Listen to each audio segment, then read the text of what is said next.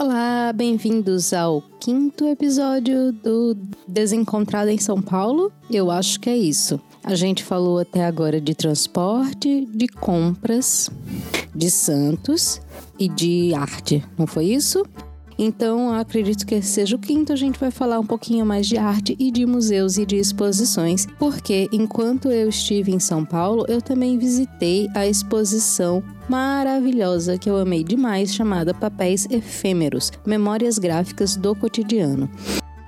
Eu fui do Sesc Piranga só para ir para essa exposição. Cheguei até no meio pro fim da tarde. Aproveitei depois para dar uma passeada rápida no Parque da Independência, vi o, o, Museu do Ipiranga, né, que era o palácio de fora, porque o museu ainda tá fechado. Mesmo assim, o parque é lindo, o museu é lindo, dá para fazer umas fotos muito legais lá. Eu me diverti bastante. Neste dia, eu fui no Sesc Ipiranga porque uma amiga minha está trabalhando lá e era uma oportunidade de eu encontrar com ela, porque é super difícil encontrá-la fora de horário de trabalho. E ela estava trabalhando na exposição. Então a gente comeu um, um, lanche lá. Eu comi um brigadeiro delicioso na lanchonete do Sesc. E a exposição acontece em alguns pavilhões numa área por trás com curadoria de Chico Homem de Melo e Solange Ferraz de Lima, a mostra reúne rótulos, papéis de bala, santinhos, cadernos escolares e outros impressos cujo destino mais comum é o descarte após o uso. Composta por três núcleos temáticos: cultura, educação e consumo, e dois transversais, técnicas de impressão e design, as cerca de 500 peças gráficas vão contar um pouco da história dos impressos que fazem parte do nosso dia a dia.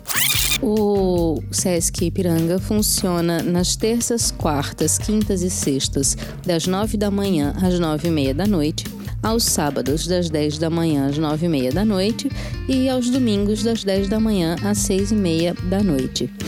Essa exposição, ela abriu no dia 9 de maio e ela fica até 9 de setembro. Então tem bastante tempo para ver. E se você gosta ou trabalha com design, com fotografia, com tipografia, ou simplesmente gosta de ver como é que esses pequenos papéis efêmeros, né? Papel de bala, embalagem de garrafa de água, cartões, é, santinhos, pequenos textos publicitários que as pessoas entregavam na rua, até mesmo material escolar e algumas releituras feitas por artistas contemporâneos, vale demais a exposição. Como eu disse anteriormente, a entrada no SESC é gratuita em qualquer dia, tem os facilitadores da exposição para te ajudar, para lhe guiar, né? E através do site dá para marcar visitas em grupos. Então dá para marcar, agendar visita para colégio, para grupos de turistas, digamos que você vai com seus amigos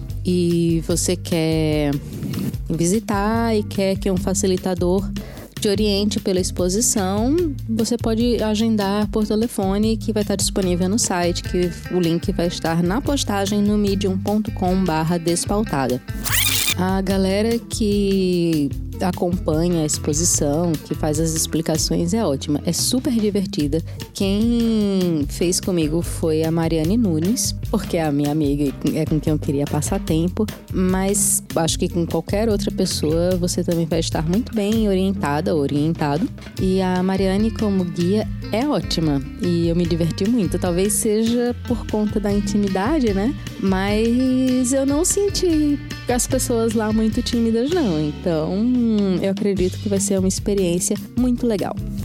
Bom, dessa vez eu não fui na Pinacoteca, mas é um dos lugares que eu indico demais a visita. E tem duas pinacotecas: tem a Pinacoteca Luz e tem a Estação Pinacoteca. A Pinacoteca Luz é o primeiro museu, se eu não me engano. É um museu de artes visuais com ênfase na produção brasileira do século XIX até a contemporaneidade. Fundada em 1905 pelo governo do estado de São Paulo, é o museu de arte mais antigo da cidade. Em 2004, a Pinacoteca incorporou o edifício do Largo General Osório, que originalmente abrigava armazéns e escritórios da estrada de ferro Sorocabana. O edifício foi totalmente reformado e então passou a chamar-se Estação Pinacoteca, hoje Pina Estação, para receber parte do programa de exposições temporárias. E aí o que acontece? Se você vai na Pinacoteca, qualquer uma delas, se você visitar outra no mesmo dia, a segunda entrada é gratuita se você apresentar o ingresso da primeira. E não é caro. Quando eu fui em 2015, custava R$ 6,00 a entrada inteira e R$ 3,00 a meia as exposições estão sempre mudando e é possível fazer um tour virtual pela, pela Pinacoteca que mostra o segundo andar da Pina Luz, onde está a exposição Arte no Brasil, uma história na Pinacoteca de São Paulo. A Pinacoteca funciona de quarta a segunda, das 10 até as 17h30, com permanência até as 18 Eu sei que eu misturei, em alguns museus eu falei o horário com hora AM PM, né? 10 da manhã, 10 da noite, em outros eu falei misturado, 10 da manhã e 22 horas, mas perdoa aí, nem sempre o modo jornalista tá ligado. E se ninguém notou, eu tô fazendo esses episódios basicamente basicamente sem roteiro, como a boa despautada deve fazer. Mentira, todos os episódios do podcast normal, programação normal, tem roteiro bonitinha. Mas então, as pinacotecas ambos os prédios, são muito legais, eles têm uma arquitetura bacana e eles sempre trazem exposições muito interessantes. Como eu não fui em nenhuma exposição este ano, eu não posso falar de nenhuma delas. No entanto, é muito fácil acessar o site, ver o que está rolando e se programar. O que acontece? Acontece que na estação Pinacoteca existe o Memorial da Resistência. E este é um passeio que é basicamente obrigatório. O Memorial da Resistência de São Paulo, uma iniciativa do governo do estado por meio de sua Secretaria de Cultura, é uma instituição dedicada à preservação de referências das memórias da resistência e da repressão políticas no Brasil republicano, por meio da musealização de parte do edifício que foi sede durante o período de 1940 a 1983 do Departamento Estadual de Ordem Política e Social de São Paulo, o DOPS, uma das polícias políticas mais truculentas do país especialmente durante o regime militar. O Memorial da Resistência é vinculado à Associação Pinacoteca Arte e Cultura, qualificada como organização social da cultura a partir da assinatura de contrato de gestão com a Secretaria de Cultura do Estado de São Paulo. Desde 2009, o Memorial da Resistência de São Paulo é membro institucional da Coalizão Internacional de Sítios de Consciência, uma rede mundial que agrega instituições constituídas em lugares históricos dedicados à preservação das memórias de eventos passados de luta pela justiça e à reflexão do seu legado na atualidade. O programa museológico do Memorial da Resistência está estruturado em procedimentos de pesquisa, salvaguarda e comunicação patrimoniais, orientados para os enfoques temáticos sobre resistência, controle e repressão política, por meio de seis linhas de ação que, atuando articuladamente, têm como objetivo fazer desta instituição um espaço voltado à reflexão e que promova ações que contribuam para o exercício da cidadania, o aprimoramento da democracia e a valorização de uma cultura em direitos humanos. O memorial organiza três exposições temporárias por ano, uma com base em pesquisas realizadas pela equipe do memorial, uma relacionada à América Latina ou ao programa de residência artística bianual, ou seja, um olhar sobre a instituição ou temas pertinentes, e uma desenvolvida de acordo com propostas externas. Dá para ler tudo isso no site do Memorial da Resistência. Eles têm também um curso de direitos humanos e diversas atividades culturais que aí é necessário entrar no site e ver o que vai estar acontecendo no período que você for a São Paulo, que você estiver em São Paulo. Fica no mesmo prédio da Pinacoteca, funciona de quarta a segunda, é fechado às terças-feiras, das 10 da manhã às 17h30, ou seja, é o mesmo horário da Pinacoteca. Então é um passeio que você faz junto. Você vai para uma pinacoteca, conhece, vai para outra, passeia lá também e aí vai para o Memorial da Resistência, que pode ser o primeiro passeio ou o último passeio. Eu fiz como o último passeio. E assim, é uma visita super pesada. Tem toda a parte da da exposição que, que mostra a evolução da ditadura no Brasil e das ditaduras latino-americanas, mostra os contextos históricos, é super completo nesse sentido.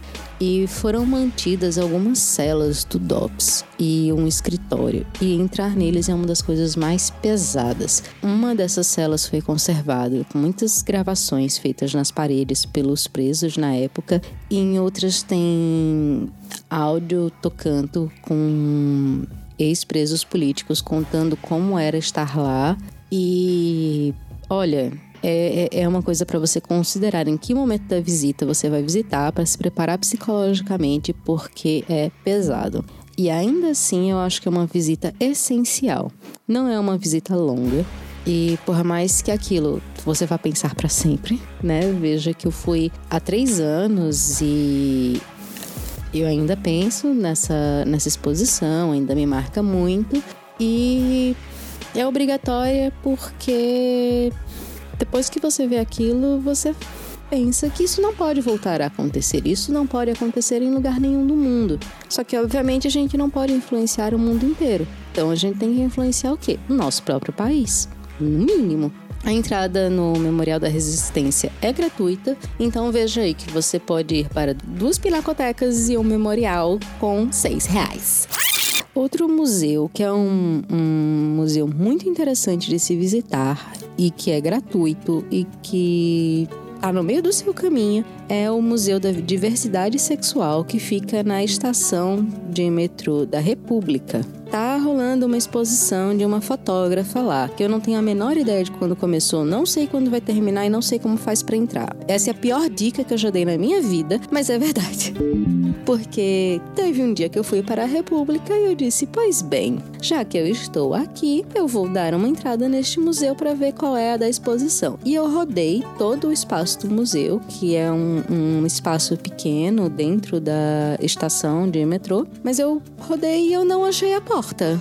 E eu fiquei, ué, e nada que indicasse porta. Eu acho que era uma dessas exposições em que você, como consumidor de arte, ávido e intrépido e rebelde e etc., tem que achar a sua entrada para ver a exposição. Foi o que eu imaginei.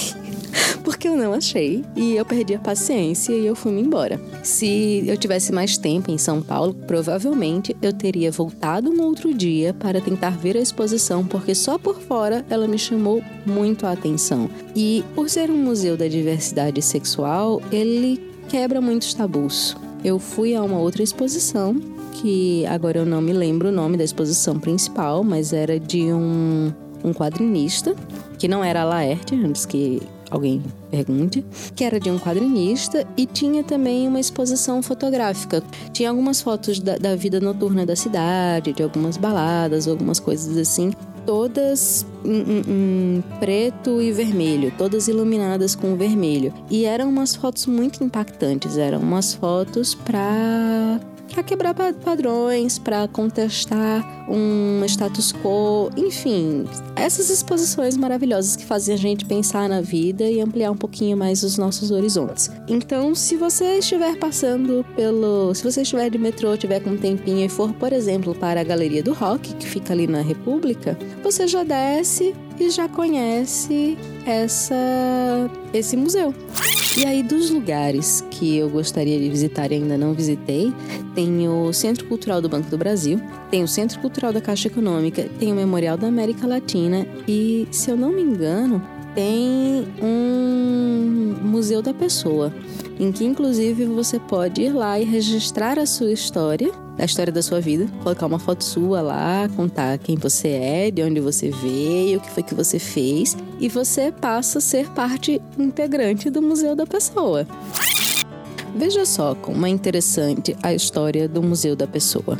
O Museu da Pessoa foi fundado em São Paulo em 1991, com o objetivo de constituir uma rede internacional de histórias de vida. Desde o início, antes ainda da popularização da internet, nos definíamos como um museu virtual. Naquele momento, entendíamos que o Museu da Pessoa seria um espaço para registrar, preservar e disseminar histórias de vida de toda e qualquer pessoa da sociedade. As narrativas, organizadas em uma base digital, serviriam para contribuir com a criação de diferentes perspectivas da nossa sociedade. Conhecer, por meio da escuta ou da leitura, um grupo de histórias de vida é uma maneira de expandir a nossa visão do mundo, pois elas são uma peça de informação única que nos mostra como as diferentes pessoas criam suas próprias realidades. A crença no poder das histórias permeou toda a trajetória do Museu da Pessoa. Uma história que pode ser dividida em quatro fases, que representam como essa ideia foi se transformando ao longo do tempo. Eu vou deixar o site do Museu da Pessoa, eu vou deixar o site do Memorial da América Latina, apesar de eu não ter falado dele aqui, e vou deixar o link de alguns outros. São Paulo tem muito museu, tem muito centro cultural, tem muito instituto. Muitos deles têm, além das exposições, cursos, palestras, oficinas, alguns têm possibilidade de fazer esses cursos online é uma cidade que tem tudo que para mim falta em João Pessoa, porque nós não temos um museu para contar a história aqui e o Instituto Cultural São Francisco que é, é também, né, não deixou de ser a igreja, mas ganhou esse, esse status de instituto cultural. É um dos poucos que tem uma visita guiada, tem uma explicação do que acontece. Então eu fico louca, fascinada quando vou a São Paulo. Sem contar que a cidade tem muitos. Bom, eu posso gravar? Sem contar que a cidade tem a sua parcela de museu a céu aberto, porque em várias ruas você pode encontrar grafites maravilhosos, bichos e marcas da apropriação da cidade, né, da ocupação da cidade por seus habitantes. Um lugar muito bacana de se visitar é o Beco do Batman, que é um trecho do, da Vila Mariana, que tem muitos grafites nas paredes e eles estão sempre mudando. Então, as minhas dicas de arte e museus terminam aqui. Porque Bowie não vai me deixar gravar muito mais do que isso. É, mandem as suas opiniões no Twitter, no e-mail. Pode me procurar como arroba em qualquer rede social. Me mandar um e-mail para despautada.gmail.com. Eu vou acalmar o meu cachorro e nos vemos no próximo episódio.